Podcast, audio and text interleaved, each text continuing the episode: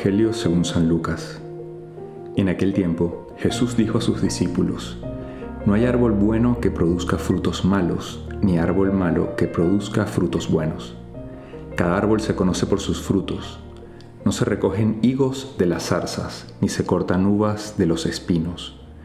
El hombre bueno dice cosas buenas, porque el bien está en su corazón, y el hombre malo dice cosas malas, porque el mal está en su corazón pues la boca habla de lo que está lleno el corazón. ¿Por qué me dicen Señor, Señor y no hacen lo que yo les digo?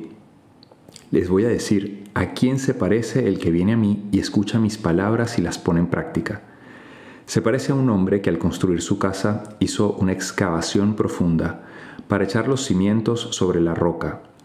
Vino la creciente y chocó el río contra aquella casa, pero no la pudo derribar, porque estaba sólidamente construida. Pero el que no pone en práctica lo que escucha se parece a un hombre que construyó su casa a flor de tierra, sin cimientos. Chocó el río contra ella e inmediatamente la derribó y quedó completamente destruida.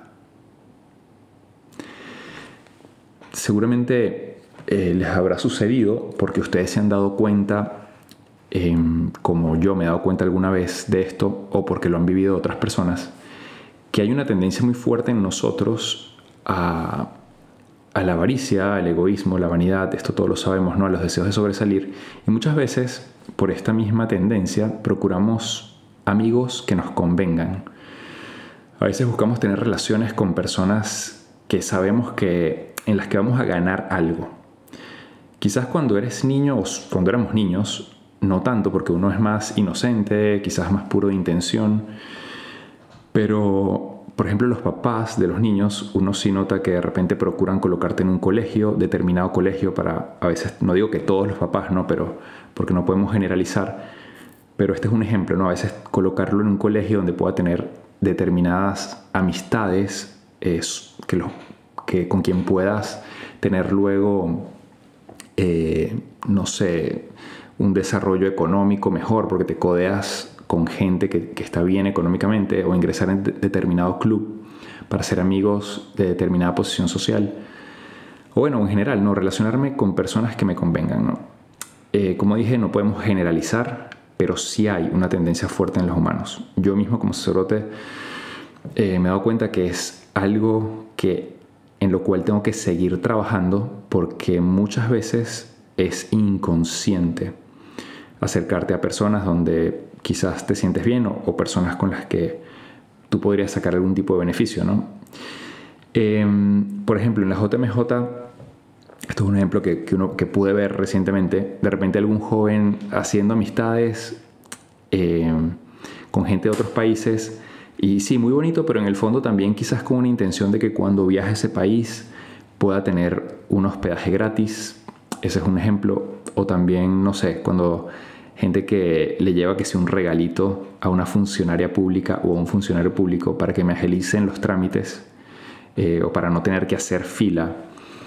Entonces, en todas estas acciones hay niveles de conciencia, algunas sí son totalmente conscientes, donde yo estoy buscando realmente un beneficio de esa relación o amistad, otras son mucho menos inconscientes, y, pero están ahí porque la tendencia está en nuestra naturaleza y hay que, hay que irla trabajando para que cada vez sean nuestras relaciones más puras de corazón y con pureza de intención. ¿Y por qué cuento esto? Porque esto también aplica en nuestra relación con Dios. A veces sin darnos cuenta de manera inconsciente, mi relación con Dios puede ser así. Te busco Dios y quiero estar contigo porque me conviene, para sentirme bien. Quizás necesito paz porque tengo unos días o unas semanas o un tiempo en los que estoy muy triste o estoy medio deprimido, entonces, o no sé, no, no me estoy sintiendo bien, entonces, bueno, busco a Dios para sentir paz o para tener un tipo de bienestar integral, ¿no? O busco a Dios para que no me pase nada. Hay gente que tiene la idea de que Dios es un tipo amuleto de la suerte, que si estás con Él, si tienes el amuleto en tu mano, eh, pues bueno, Dios te va a proteger, ¿no? El Dios guardaespaldas o, o guarura, ¿no? Como dicen en México. O el Dios que me cura, o el Dios para que me consiga pareja, no sé. O sea, tenemos a veces eh, ideas de, que si estoy con Dios me va a ir bien, entonces mi relación con, es, con Él inconscientemente puede suceder que sea una relación más de conveniencia y no de que yo estoy con él porque realmente lo amo por lo que es. Y esto lo cuento porque el Evangelio, que tiene hoy muchísimas frases interesantes y mucho que podríamos reflexionar, me quiero centrar más en esto, ¿no? Jesús dice, ¿por qué me dicen Señor, Señor y no hacen lo que yo les digo? Ese por qué me dicen Señor, Señor me recuerda o me trae la imagen como de una niña adolescente diciéndole al papá, papito, papito lindo, eres lo más bello del universo, eres el papá más, este, el mejor papá del mundo, eh, ¿por qué no me compras este iPhone 16? No sé si ya salió el 16 o por qué número van, pero todo este, ¿sabes? Esta alabanza y este, este cercanía para obtener algo que yo necesito, que yo quiero. Y a veces con Dios es un poco lo mismo, ¿no? Como que Dios dice, sí, me dicen Señor, Señor, pero a la hora de la hora como que no, no viven lo que yo les digo, o sea, solo me buscan para algo personal que ustedes quieren obtener, em, pero no por un amor real y total. Entonces, ¿a qué nos invita el Evangelio de hoy? Entre muchas cosas. La primera es analizar mi relación con Dios. Ese Señor, Señor que yo le digo en mi oración, ese Señor, Señor en la adoración a la que voy una vez a la semana, una vez al mes, ese Señor, Señor en la misa, en los momentos que estoy con Él, ¿Qué, hay de fondo? ¿Realmente hay un amor que se ha ido purificando en el tiempo, que busca una relación total con Él? ¿O que en el fondo está buscando un beneficio personal? Aquí aprovecho para nombrar por encima, no los voy a decir todos ni los voy a explicar, pero San Bernardo de Claraval tiene unos grados del amor que será muy bonito leer. Él dice que, mm, yo lo voy a decir muy rápido, pero él dice que el primer nivel es como que el ser humano se ama a sí mismo por sí mismo. O sea, es un amor egocéntrico e interesado, ese es como el primer nivel del amor. Luego, en la relación con Dios, como que empiezas a amar a Dios por los beneficios que recibes.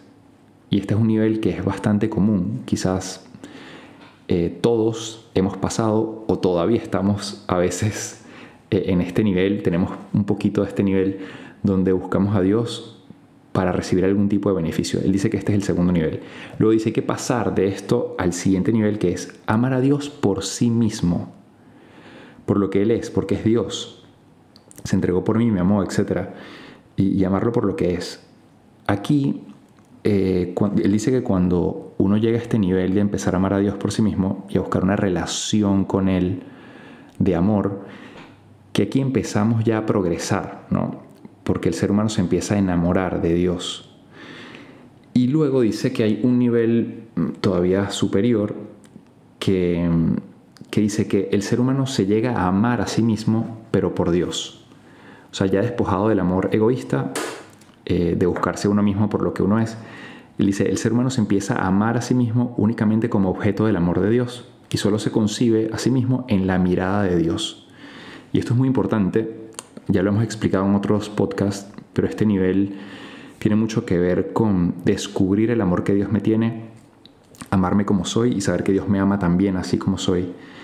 Y, amarme a mí mismo desde Dios, desde cómo Dios me ama a mí. Pero bueno, eh, ¿qué quiero decir con todo esto de los niveles del amor? De ir saliendo o pasando del amor a Dios o del buscar a Dios, el Señor, Señor, por un beneficio sino buscarlo realmente por lo que es. Y cuando te enamoras, entonces ya empiezas a querer vivir todo lo que Él te pide, aunque esas, esas peticiones impliquen un sacrificio, porque el amor en realidad, como lo hemos dicho aquí muchísimas veces, el amor verdadero es una decisión donde yo me sacrifico por el otro. Bueno, una vez más quisiera decir más cosas porque el Evangelio tiene mucho de qué hablar, pero ya se nos fue el tiempo. Solo para concluir, eh, quería decir lo siguiente. Primero, como dije, analizar cómo está mi relación con Dios, porque lo busco. Luego pedirle la gracia, esto lo podemos hacer ahora en este momento de silencio que seguramente vas a tener después de escuchar el podcast y que yo siempre la, aconsejo mucho. Pídanle la gracia a Dios y pidámosle, porque yo también la necesito, de tener una relación sincera con Él y pura, donde lo busque sin intereses personales.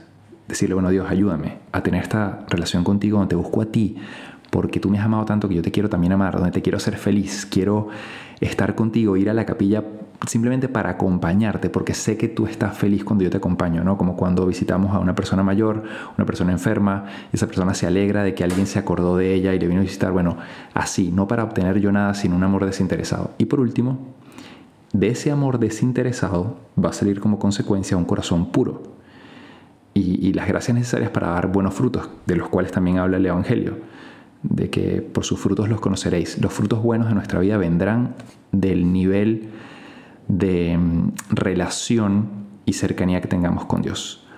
Bueno, espero que esta meditación les haya servido para crecer en su relación con Él. De la relación con Él encontrarán todo lo demás. Acuérdense eso que dice Jesús de busca primero el reino de Dios y su justicia y lo demás te será dado por añadidura.